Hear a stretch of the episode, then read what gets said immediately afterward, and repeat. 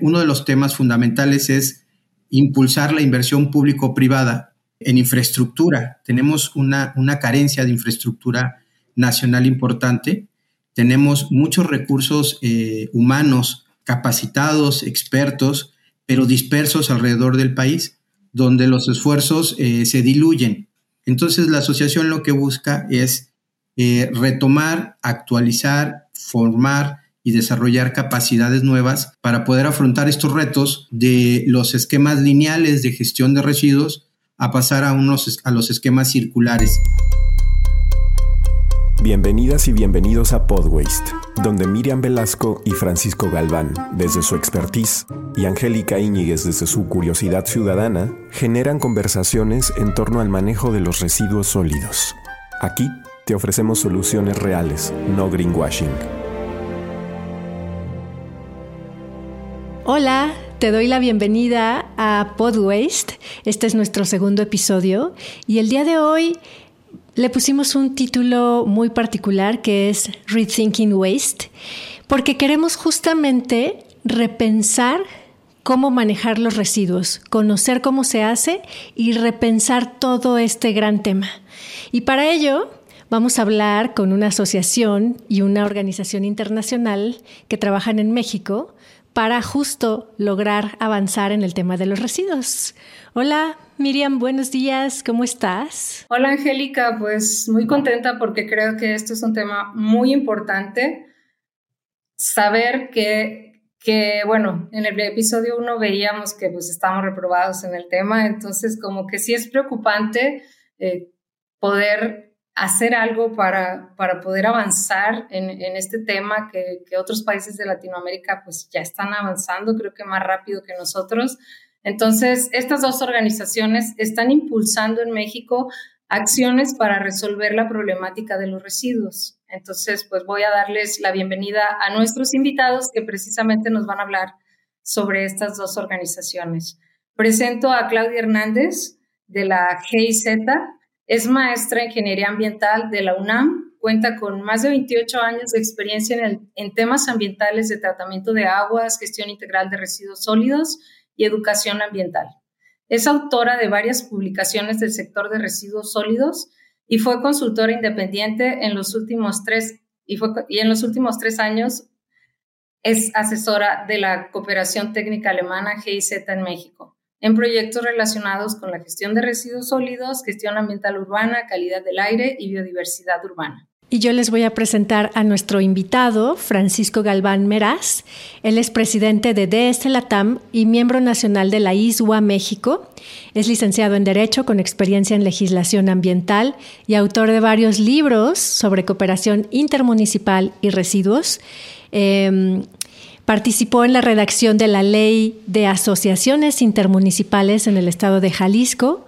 Fue director del primer sistema intermunicipal de manejo de residuos interestatal del país, CIMAR Sureste. Y pues bienvenidos, Claudia y Francisco. Gracias por estar en Podwaste. Muchas gracias por invitarnos y bueno, con todo gusto para platicar y exponer aquí temas de interés común. Gracias por invitarnos otra vez. Pues a mí me gustaría comenzar platicando un poco con Francisco acerca de, de, tu historia, de cómo es que te convertiste en un experto en la gestión de residuos, cuáles son esos intereses y esa historia, pues brevemente, ¿verdad? Que te llevó a, a tener todo este conocimiento y que nos vas a compartir ahora en Podwaste. Fíjate que digo, de repente no platicamos nuestras historias de por qué nos involucramos en el mundo de los residuos, ¿no? Que es un mundo muy apasionante y una vez que lo conoces, la verdad es que te atrapa. Yo recuerdo que en la década de los ochentas había un programa de noticias, 24 horas, si no me equivoco. Claudia lo debe de recordar perfectamente, somos eh, contemporáneos, y eh, anunciaba en aquel momento el, el noticiero la muerte de Rafael Gutiérrez, el líder de los pepenadores en la Ciudad de México. Y se generó una historia sobre eh, este personaje, de que era un hombre poderoso que movía el tema de los residuos de la Ciudad de México, controlaba los vertederos, los sitios de disposición final, eh, vendía, compraba materiales, tenía eh, muchas esposas, movía mucho dinero Y bueno, a su muerte se, descubre que, o se genera un paradigma a nivel nacional donde dicen la basura hay mucho, en la basura hay mucho dinero, ¿no? Y eso ha generado una serie de complicaciones para poder tener buenos sistemas de gestión en el país. Y bueno, a partir de esa noticia me interesa mucho hasta que llego a la universidad y mi tesis profesional la realizo sobre organismos operadores, especialmente para la zona metropolitana de Guadalajara, que a la fecha, después de casi 30 años que anuncian un organismo operador, no logran constituir uno. Pero por ahí viene más o menos el, tema del interés por el, el tema de los residuos. Bueno, es una respuesta obviamente muy acotada porque la historia seguramente está llena de anécdotas y es fascinante, pero bueno, ya nos contarás algunas por ahí, ¿no? Em, cuéntanos qué es de este LATAM. Fíjate que con, este interés de, la gestión integral eh, de los residuos y resolver y aportar, eh, colaborando con, como director del sistema intermunicipal del CIMAR Sureste, eh, participando en unos premios en España que se llaman las escobas de oro, plata y platino, con el miembro nacional de España, que es Ategrus. conozco a la gente, conozco a Rafaela Price, y nos invita a que México regrese a la isla y tenga un espacio eh, representativo en un país tan importante como México a nivel internacional. Y bueno, de ahí eh, regresamos a México, constituimos de ese LATAM y con el objetivo de crear una asociación de profesionales de residuos, donde estén integrados tanto el sector privado, el público y la academia, y todos aquellos interesados, por supuesto, pero fíjate que tiene algo característico y es aquí donde nos unimos mucho con Claudia y con Miriam. Es porque los tres formamos parte de la red Giresol, que fue un proyecto de capacitación y formación eh, impulsado por la agencia alemana de cooperación y eh, impulsado también por la Semarnat. Entonces ahí formaron cerca de seis o siete generaciones nacionales y una nacional, que es la de Jalisco. Y bueno, eh, pues tratamos de recuperar ese esfuerzo para poder seguir impulsando la profesionalización y un cambio de modelo en la gestión integral en México. Excelente, Francisco. Pues sí, como bien lo dijiste, somos, fuimos parte de la red de promotores ambientales sobre prevención y gestión integral de los residuos, donde pues se formaron muchos estados, muchas delegaciones federales, municipios, eh, gobiernos estatales y privados también, porque era una red que permitía eh, pues integrar a todo, a todo el sector de residuos independientemente de la actividad que, que realizaran, pero creo que eso se lo dejamos un poquito más a Claudia para que nos dé detalles. Francisco, eh, hablando del tema de Rethinking Waste del episodio, ¿Cómo es estar repensando los residuos en DS Latam? ¿Qué acciones han realizado y tienen planeadas realizar en el corto y en el mediano plazo?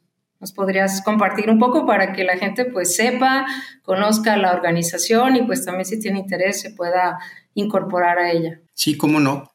Mira, mira, dentro del ámbito de la asociación, uno de los temas importantes y que creo que coincidimos todos los profesionales en todos los sectores es que eh, eh, uno de los temas fundamentales es impulsar la inversión público-privada eh, en infraestructura. Tenemos una, carencia de infraestructura nacional importante. Tenemos muchos recursos eh, humanos capacitados, expertos, pero dispersos alrededor del país, donde los esfuerzos se diluyen. Entonces la asociación lo que busca es retomar, actualizar, formar y desarrollar capacidades nuevas para poder afrontar estos retos de los esquemas lineales de gestión de residuos a pasar a, unos, a los esquemas circulares, como se viene haciendo a nivel internacional. Eh, como bien decía, hay una limitación que es la infraestructura, la inversión y eh, la visualización de planeaciones de largo plazo. Eh, regularmente en México tenemos un, un vicio muy arraigado que es planeamos mucho, pero a corto plazo. No, no tenemos capacidades de planeación, seguimiento y evaluación a largo plazo, especialmente en el desarrollo de infraestructura.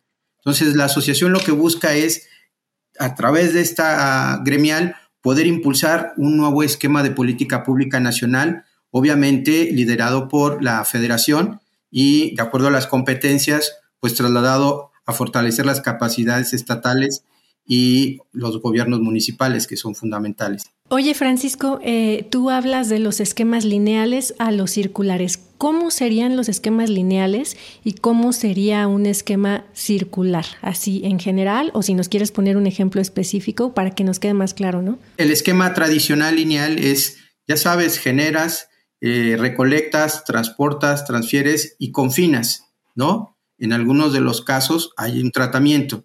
Eso es un tema lineal. Y un tema circular, bueno, lo que se busca es que desde el origen de la fabricación, empaque y diseño de los productos se pueda hacer una transformación para que no se generen tantos materiales de un solo uso. ¿Sí? Y la otra es buscar la prevención en la generación. Esto es mejorar los hábitos de consumo y también la responsabilidad comparte, la responsabilidad extendida de los productores respecto de los productos que producen y terminan eh, en su cadena de uso en los sistemas de limpia municipales. Y obviamente la otra parte que es también un esquema de la circularidad, pero sigue estando en el ámbito del manejo integral, es el fortalecimiento de infraestructura.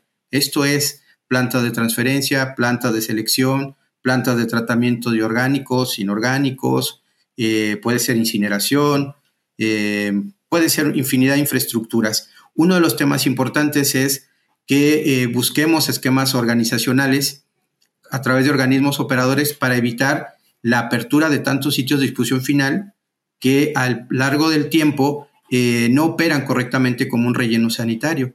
Entonces hay grandes impactos en cuanto al, al tema ambiental. Entonces, eh, por ahí va de manera general, Angie. Sí, gracias Francisco. Ya conoceremos ejemplos, pero bueno, la idea es que no, no se empiece solamente consumiendo y se termine en un tiradero, sino que esos residuos puedan tener nueva vida, nuevas posibilidades o que desde el inicio no se generen tantos. Los estoy entendiendo así. Es correcto. Antes de continuar con Francisco, quiero hacerles un anuncio porque ya mencionó tres temas que son parte de esta temporada, no se los pierdan. Habló de organismos operadores de residuos, que tiene que ver con que los municipios se asocien para que la gestión integral se haga, sea más eficiente, generar economías de escala y bueno, tiene otros beneficios que ya se los diremos en el episodio. También habló, habló del tema de planeación, en este caso los programas de prevención y gestión integral de residuos, es otro episodio también. Y el último, pues, de economía circular. Entonces, no se pierdan toda la temporada porque ahí vamos a ir desarrollando estos temas. Francisco, ¿qué acciones ha realizado DS Latam en México desde que se inició y cuáles tiene eh, planeadas en el corto y mediano plazo? Dentro de los procesos de planificación, uno es que em, ya vamos por el segundo Congreso Internacional que realizamos en la Ciudad de México. El primero fue en 2023 con la participación de España 2024, del 5 al 7 de marzo, voy a meter el gol. será el Congreso 2024 con la participación de Alemania. Y bueno, ahí tratamos de difundir, dar a conocer eh, eh, lo, que está pasando en el tema de la gestión y vincular a los miembros con otras instituciones para eh, buscar nuevas alternativas y soluciones en el tema.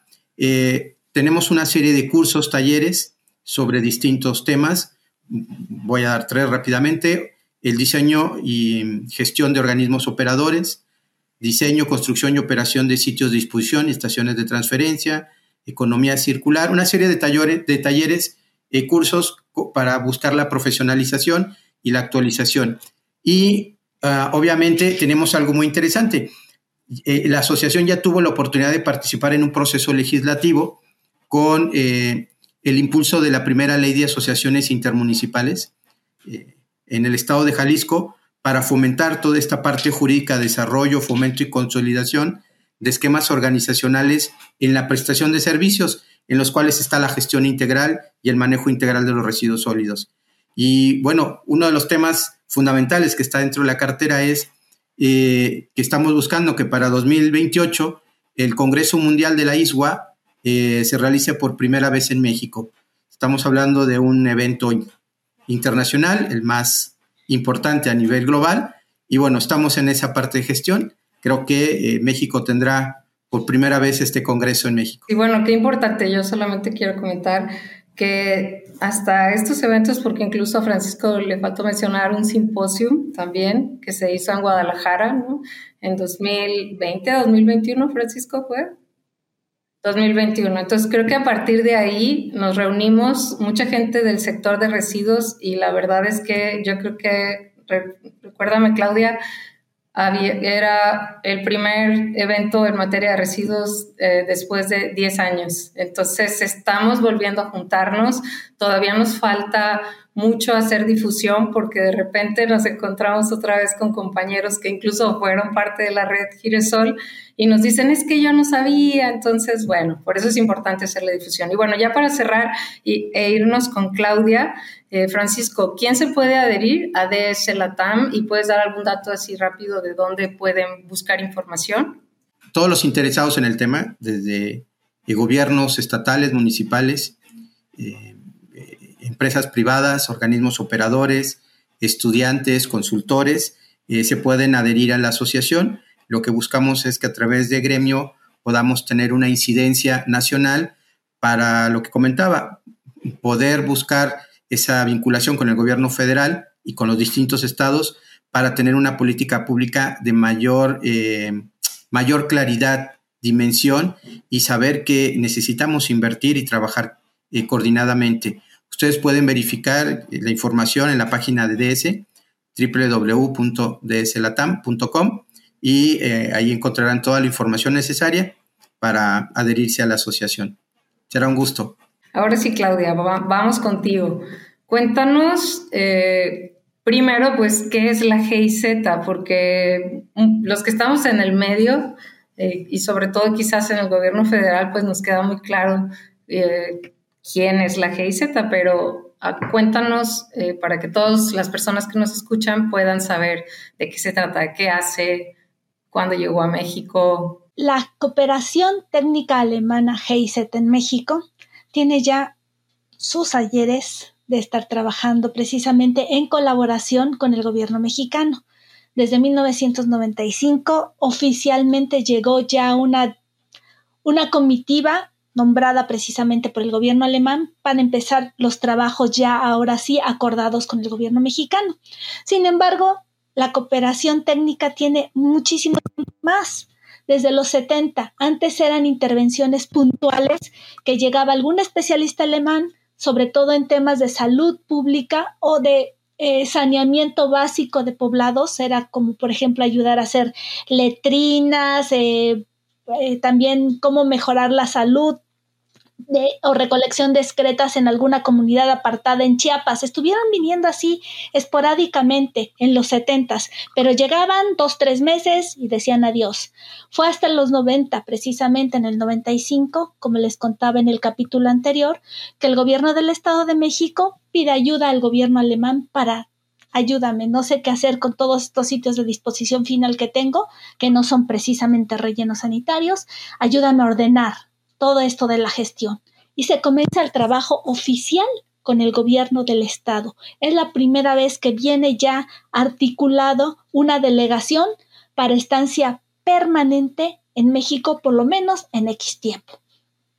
A partir de allí, la cooperación eh, alemana, como cualquier otra cooperación internacional, empieza a trabajar con el gobierno mexicano precisamente en detectar qué temas son de interés, cuáles son las eh, prioridades que tiene el gobierno nacional y dónde podemos, se puede hacer clic, vamos a decirlo así, con el gobierno internacional, en este caso el alemán, porque hay que recordar algo importante. La cooperación no viene a dar dinero, trae un fondo que es del erario público alemán, que se, a través precisamente de la GIZ, de esta cooperación técnica, se da por consultorías, por acompañamientos y por compra de ciertos equipos, pero no eh, de manera directa a los gobiernos para mejorar ciertas infraestructuras. En el caso de México, quien abrió la puerta fue el tema del sector residuos sólidos. A la fecha tenemos más temas, como podría ser la parte de biodiversidad, la parte de cambio climático, la parte de gobernanza, la parte de educación dual, que esa es otra de las estrellitas del, gobierno alemán, ¿no? lo de educación dual. Pero la parte de los residuos fue la que abrió la puerta para ya el establecimiento formal en México de este trabajo.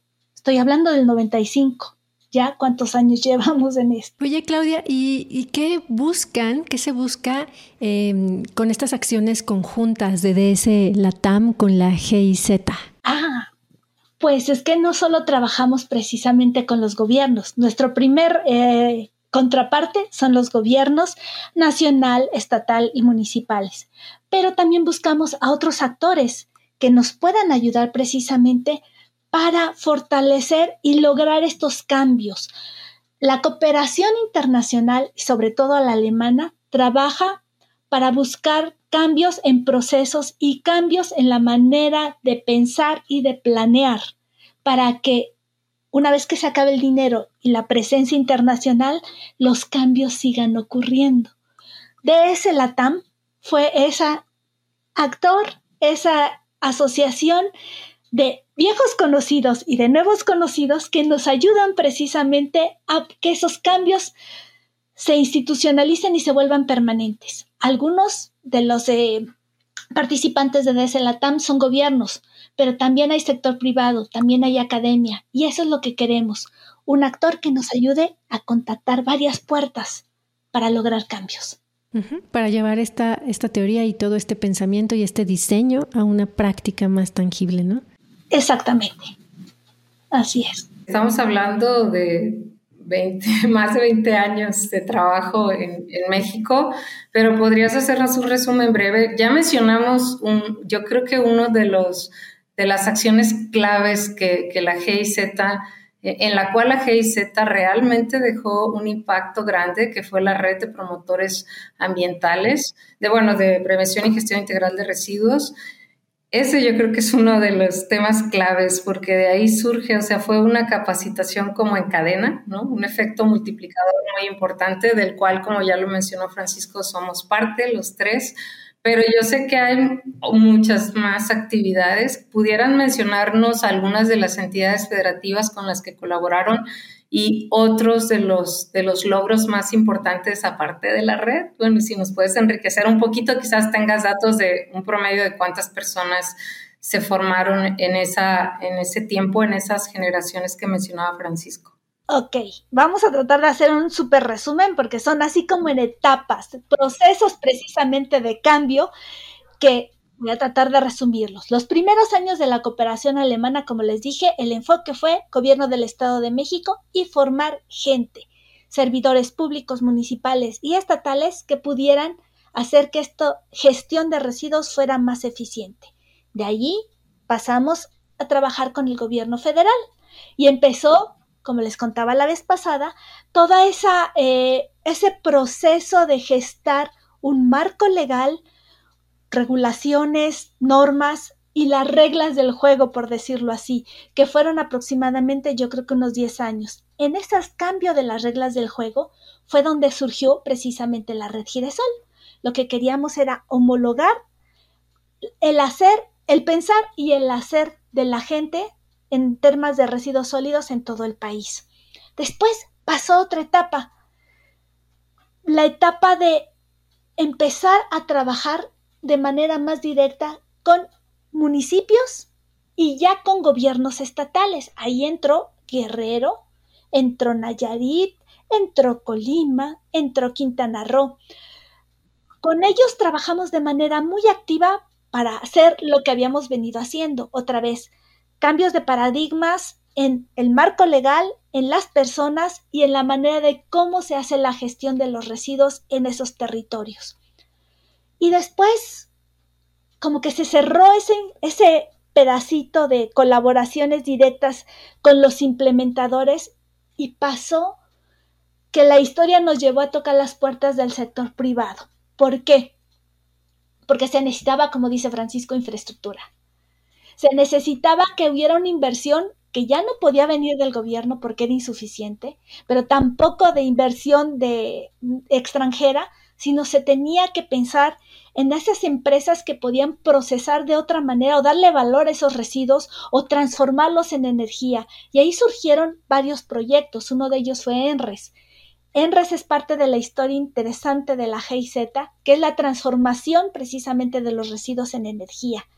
Y todavía, varios años después de que se cerró ese proyecto, todavía hay eh, empresas que siguen eh, gestionando esos proyectos a largo plazo y el conseguir el dinero para tener e implementar esa infraestructura que transforme los residuos en el país. No es fácil, son procesos muy largos. ENRES duró cuatro años. Estos procesos te pueden llevar décadas. Y por eso es tan importante tocar las diferentes puertas. Después hubo otro bloque terminó ENRES, terminó esta etapa de darle valor a los residuos, energía y todas esas cosas, para empezar a trabajar en un sector que fue interesante para la cooperación alemana desde el punto de vista turístico, Quintana Roo y el turismo. Y allí fue donde se empezó a tocar la puerta precisamente en qué papel juega la gestión de los residuos sólidos en este sector y vinieron proyectos como OLAS, que fue precisamente darle valor a estos residuos, cómo se recogían a partir de las cadenas hoteleras o de servicios turísticos y se le daba una nueva vida a estos residuos. Después llegó el, proceso, el proyecto de Caribe Circular y creo que ahí lo marcaría yo como un parteaguas de una nueva política a nivel internacional que nos influyó a nivel regional y nacional, que era empezar a ver los residuos plásticos y su llegada al océano. ¿Y cómo impactan? Turismo, sí, pero en la salud, salud de los ecosistemas y la salud del ser humano. Y es a partir de ahí donde surgió Caribe Circular, donde está PROCEP y donde ha habido otros proyectos. Y ahí estamos ahorita trabajando también junto con el gobierno mexicano, pero a nivel internacional, en este impulso este acuerdo vinculante entre gobiernos para reducir precisamente la basura plástica a nivel internacional. Es algo que no va a llevar tres, cuatro años, va a ser todavía más largo, pero estamos empezando a poner esas semillitas y ahí es donde estamos. Como ustedes habían visto, es un ir y venir en diferentes temas, pero el sector residuos sólidos sigue. Los actores cambian, pero el tema sigue. Y es un trabajo integral donde participan y deben participar todas las instancias públicas, privadas, la ciudadanía, porque no hay nadie a quien no le toque este tema a quien no le toque de verdad en el agua que se toma o en cualquier otro aspecto, ¿no? A mí me gustaría preguntarles, eh, Francisco y Claudia, que en conjunto nos cuenten alguna anécdota, alguna historia de éxito, algo así muy específico en lo que hayan colaborado juntos em, y que haya, pues sí, un cambio, un antes y un después, un pequeño ejemplo de esta economía circular o de, de algo, de alguna acción específica eh, que ustedes quieran destacar. Si no tiene inconveniente, Francisco, creo que la red Giresol, la red estatal de Jalisco, fue un parteaguas. ¿Por qué? ¿Por qué? Porque logramos conjuntar precisamente el trabajo que traía la cooperación, pero con las ganas que traía en ese momento el gobierno estatal de hacer cambios y cosas, pero que se juntó con más gente, con academia, con servidores públicos, con iniciativa privada, y se logró ver que Jalisco tenía con qué hacer transformaciones y a partir de allí empezaron cosas como los organismos operadores a difundir este hacer y qué hacer, que creo que ahí Francisco puede conectar mucho mejor.